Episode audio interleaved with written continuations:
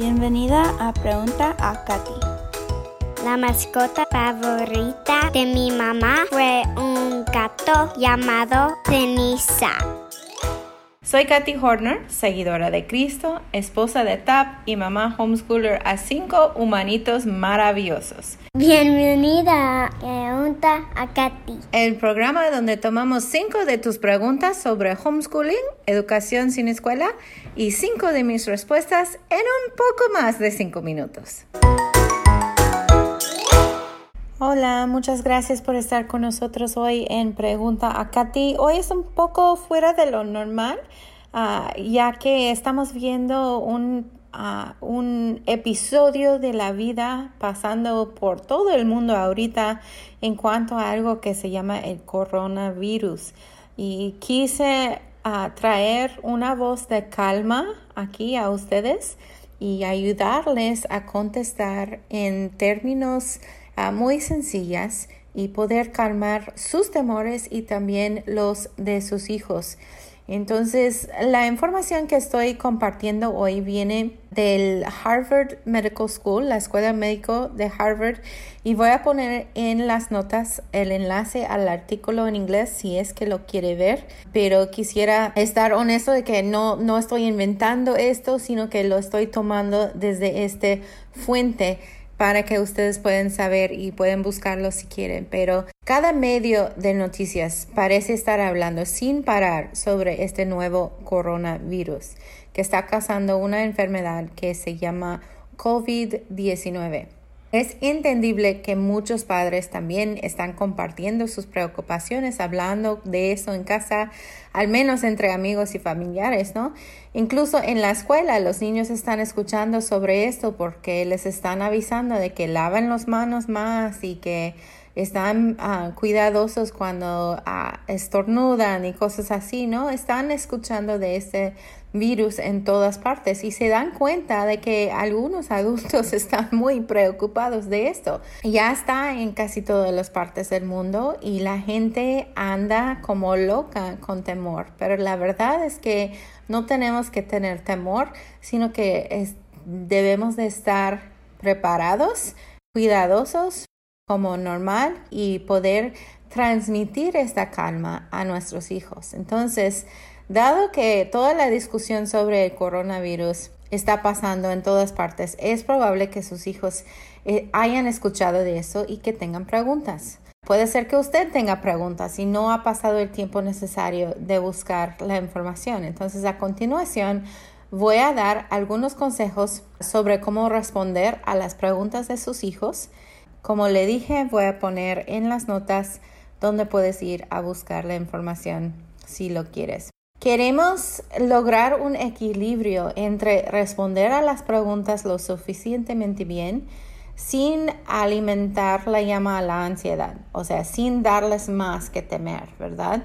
Hay que darles la verdad, hay que hablar siempre en verdad, pero no queremos ah, aumentar este epidémico de temor que estamos viendo en todas partes. O sea, los niños tienen imaginaciones elaboradas, eh, bien buenas sus imaginaciones, y eso puede llevarlos a crear historias innecesariamente catastróficas en sus mentes. Entonces, hay que hablar honestamente, hay que darles suficiente información para ayudarlos a entender el problema, pero queremos dar información para calmar, no para fomentar el temor. Y quiero que recuerden esto también, porque Dios no es el autor de la confusión, es el autor de paz y queremos ayudarlos a entender la verdad de lo que está pasando, pero siempre con esta, este voz de, de calma, ¿no? Esta voz de paz. Aunque este está pasando en el mundo, Dios no ha perdido control. Dios todavía está en control. Entonces, aunque estamos hablando de enfermedades y de noticias y cosas así, todavía volverlos a la verdad de la palabra de Dios, que Dios está en control, no ha perdido control y todo lo que Él hace o permite es para su voluntad y nuestro bien. Entonces, ¿qué puedes hacer? Piensa en lo que su hijo necesita saber para comprender qué es el virus y qué hacer al respecto. Y si tiene sus propias preguntas sobre el coronavirus, verifique fuentes confiables como los Centros para el Control y la Prevención de Enfermedades. No hay que poner tanta confianza en las noticias porque las noticias quieren servir a ellos, quieren que más gente lo vea y por eso están hablando de los extremos. Pero vaya a las fuentes confiables de información y vea qué están haciendo, qué están recomendando, ¿no? La Organización Mundial de la Salud puede ayudar a dar respuestas correctas. Hay mucha información errónea que este, se está extendiendo también y queremos siempre dar la verdad y no los mitos. Entonces, hay cuatro preguntas más frecuentes que probablemente vas a enfrentar con tus hijos y vamos a hablar de eso y ayudarte a poder responder a estos ahorita. Antes de comenzar, pregunte qué sabe su hijo hasta ahora en caso de que es necesario aclarar algo y averigüe qué preguntas tiene su hijo. A continuación, este, puedes hablarle de esas cuatro preguntas más comunes. Primeramente, ¿qué es el coronavirus? El coronavirus es un tipo de germen que puede hacer que las personas se sientan enfermas. ¿Ok? Y lo puedes explicar así. ¿Recuerda cómo se sintió eh, la gripe? Tal vez tu hijo lo tuvo o su compañero de clase o alguien que él conoce, ¿no? Esta puede ser muy parecido al contraer la gripe. Algunas personas se sienten un poco enfermas, algunas personas tienen fiebre o tos y a veces la tos puede dificultar la respiración. La otra pregunta número dos, ¿cómo se contrae el coronavirus? El virus se propaga como la gripe. Se pasa de persona a persona como la gripe. Es un resfriado o, un tos, ¿no? Si una persona que tiene el coronavirus estornuda o tose, los gérmenos que están dentro de su cuerpo salen del cuerpo. Esto se debe a que los estornudos y la tos pueden enviar pequeñas gotas que transportan gérmenes al aire. Sin embargo, hay muchos viajes que esos gérmenes tendrían que hacer para ingresar a otro cuerpo y enfermar a otra persona.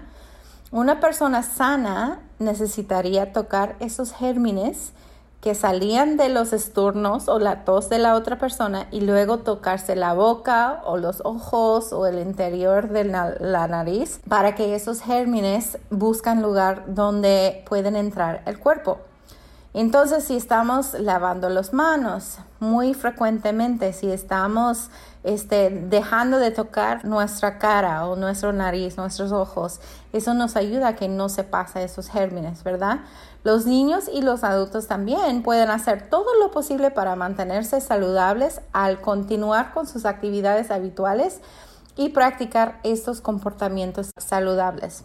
Primeramente, si vas a estornudar o toser, usa una toalla o algo para cubrir la boca o estornude en, el codo, ¿no? Esto ayuda a evitar que los gérmenes viajen y enfermen a otras personas. También hay que lavar las manos con agua y jabón, como siempre, ¿verdad? Después de ir al baño, antes de comer, después de sonarse la nariz, etcétera. Cuando se lave las manos, recuerde contar lentamente hasta 20 cuando estás usando el jabón, porque queremos dar tiempo para que el jabón se activa y pueda matar a los gérmenes. Los padres pueden ayudar contando si es un niño chiquito, ¿no? Si cuentas a, 20, si digas todo el abecedario, si cantes el canto feliz cumpleaños, eso más o menos es suficiente tiempo con el jabón para que funcione bien, dice el artículo. Esto ayuda a los niños a recordar lavarse bien un tiempo suficiente, ¿ok?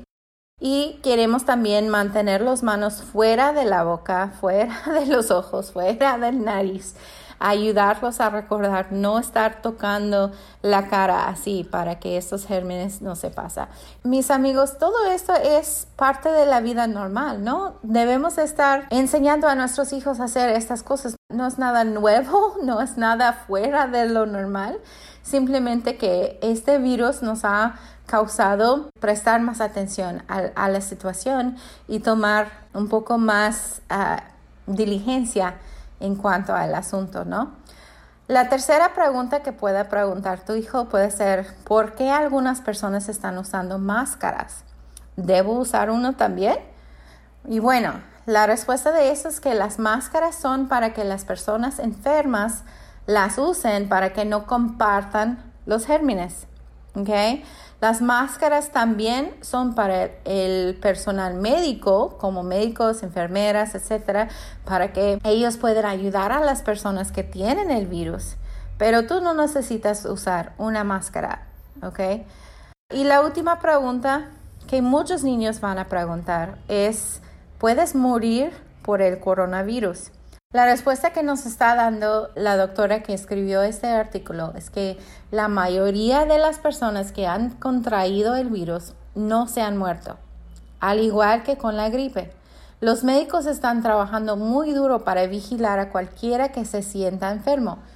Quieren asegurarse de que todos reciban la ayuda que necesitan y evitar que el virus se propague. Lo más importante es que tú sigas haciendo lo que te gusta hacer y que no te preocupas por el virus que te rodea. Si haces lo que amas mientras practicas comportamientos saludables como estornudar en el codo, lavarte las manos después de ir al baño, etc., entonces estás mostrando al virus y a las preocupaciones de quién es el jefe. Hay que modelar la calma sobre el coronavirus, amigos. Aunque pueda preocuparse usted mismo, es muy importante modelar la calma y hablar sobre el virus. Los niños y toda la gente siempre tememos a lo que no entendemos. Entonces queremos explicar lo que está pasando en términos sencillos, en términos honestos, para que los niños no miraran para ver cuán asustados deberían estar, ¿verdad? Ellos están viendo a nosotros para poder entender si es algo que debe de preocuparse o no. Y cuando nosotros nos preocupamos, cuando nosotros tenemos ansiedad, pues aumenta su ansiedad también. Entonces hay que confiar en Dios, hay que tener la calma y hay que actuar sabiamente, ¿no? Pero mantener la calma para que nuestros hijos también mantienen la calma y mantienen la fe en Dios. Y pues obviamente vamos a limitar la exposición de noticias sobre el coronavirus a los chiquitos. Yo digo que debemos de limitar la exposición a las noticias todas, pero por lo menos eh, limitar lo que ellos están viendo, uh, si es posible, en cuanto a esto, porque las noticias pueden ser útiles a, a mantenernos a todos informados, pero a veces sí van a un extremo, ¿no? Les gusta ver reacciones fuertes, les gustan aterrorizar a la gente y no queremos esto para nuestros niños ni para nosotros. Entonces hay que intentar limitar la visualización de las noticias a las horas muy tardes, a que los niños ah, se vayan a dormir o que leamos las noticias de forma independiente para que ellos no escuchan todas esas historias ah, que están poniendo allí. Y hay que estar atento a buscar la tranquilidad. Es muy natural que los niños hagan preguntas, especialmente sobre algo nuevo para ellos o algo que están escuchando en todas partes. Sin embargo, a veces la ansiedad de un niño parece estar haciendo las preguntas lo que le provoca un comportamiento llamado búsqueda de tranquilidad. Y puede parecer que un niño hace repetidas veces las mismas preguntas o preguntas similares pero es que la angustia del niño aumenta sin importar cuántas veces estás respondiendo a esto. Y si observa usted esto en su hijo, puede ser útil buscar apoyo para ayudar a sus hijos a controlar la ansiedad y como yo te dije, otra vez regresarlos a la verdad de Dios. Mira, todo eso está pasando, pero ¿qué sabemos de Dios? Dios está en control, Dios sabe lo que hace, Dios permite todo por una razón. Podemos glorificarle a Él en esto. Y aunque nos enfermamos, no significa que Dios nos ha, dejado, sino que Dios nos ha permitido pasar esto por una, por una razón. Y vamos a buscar la razón y buscar glorificar a Dios en esto porque sabemos que Él tiene el control y tiene razón por lo que hace y vale la pena glorificarle a Él.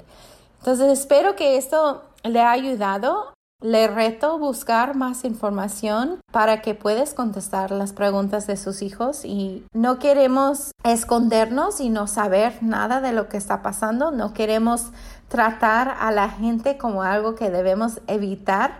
Queremos ayudarnos unos a otros, amarnos unos a otros durante este tiempo y ayudar a, tanto nuestros hijos como nuestros familiares, nuestros vecinos, nuestros colaboradores a tener la calma y a, pensar en lo que es verdad. Esto es la verdad de la situación y basado en la verdad, entonces, ¿qué hacemos próximo? Eso es como mantenemos la calma frente al coronavirus y espero que esto te ayude a actuar más sabiamente y ayuda a, tus hijos también a confiar mejor en Dios y estar más calmados eh, frente a todas las noticias que están viendo. Gracias por estar con nosotros. Si tienes otras preguntas en cuanto a homeschooling o educando a su hijo en casa, lo puedes meter en preguntaacati.com. Este podcast es parte de nuestro servicio a familias homeschoolers alrededor del mundo por medio del curso capacitacionhomeschool.com y por medio del plan de estudio Lemon Agradezco mucho que hayas pasado tiempo aquí conmigo hoy. Muchas gracias. Y si esto te ha animado o te ha ayudado en alguna manera, ¿puedo pedirte el favor de suscribirte o dejarme un review o dejarme saber por dejar un comentario en preguntaacati.com?